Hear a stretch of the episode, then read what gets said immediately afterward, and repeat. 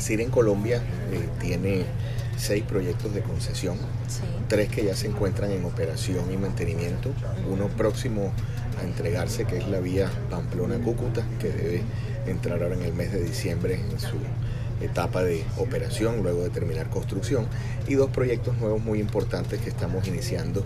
El primero es Buga Buenaventura, un proyecto de cerca de 4 billones de pesos de inversión y el segundo el canal del dique que es una restauración de un ecosistema un proyecto que está en el orden de los 3.2 billones de pesos ok bueno eh, pues ahorita cuántos proyectos en total tienen en Colombia en este momento tenemos seis proyectos. Seis solamente. De ah, bueno, seis proyectos de concesión.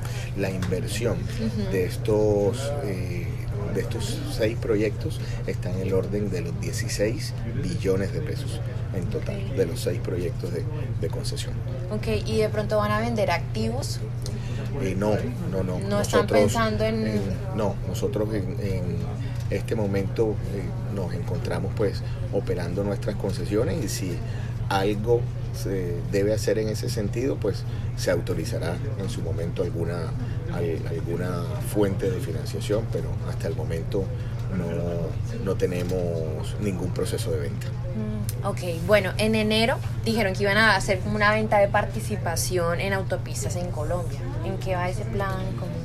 No, eso simplemente son unas, son eh, alternativas eh, ah, que se escuchan en el mercado, pero no hemos iniciado ningún proceso de venta en este momento. Ok, bueno, listo. ¿Les preocupa de pronto la seguridad jurídica para los proyectos de infraestructura ahorita en el momento?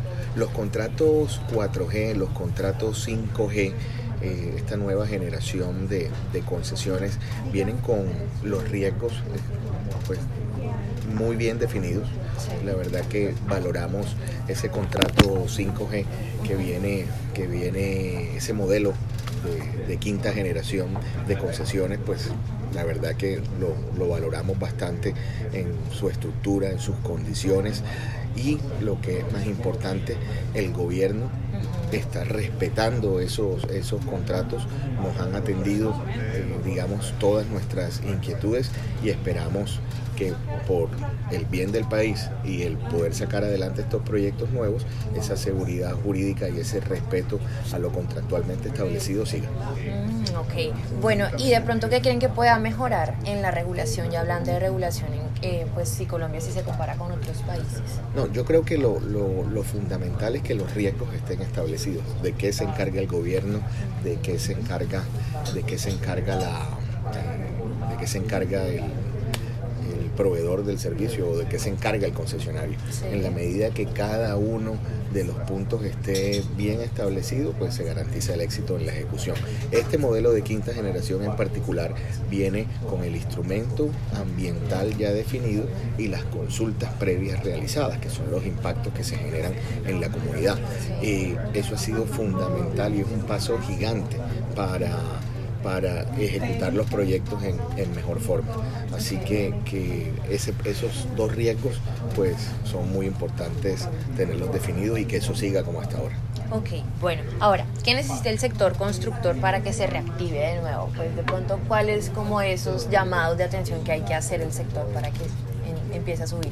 Yo creo que en buena hora el gobierno ha pensado en otros modos de transporte, como el férreo, como el fortalecimiento aeroportuario también, y valoramos eso, nos parece que eso es muy importante. Pero en el entretanto esos proyectos se estructuran y salen a licitación, es muy importante que lo que hoy está listo de proyectos en el modo carretero salgan a licitación para que no se pare esa dinámica eh, que viene desde, desde hace varios años de eh, proyectos de manera importante permanentemente en licitación que le permiten a uno participar y jugar en este, en este mercado de concesiones que es el foco de un grupo como el nuestro. Ok, bueno, ahora ya hablando como un poco más del comportamiento de la empresa, ¿cómo les fue en el último cierre ahorita que tuvieron, el más reciente?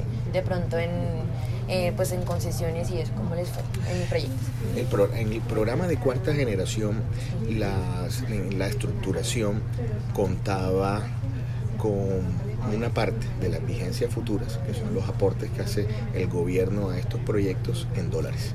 Esto permitió que la banca internacional llegara y mirara de manera atractiva la posibilidad de prestar para este tipo de, de proyectos.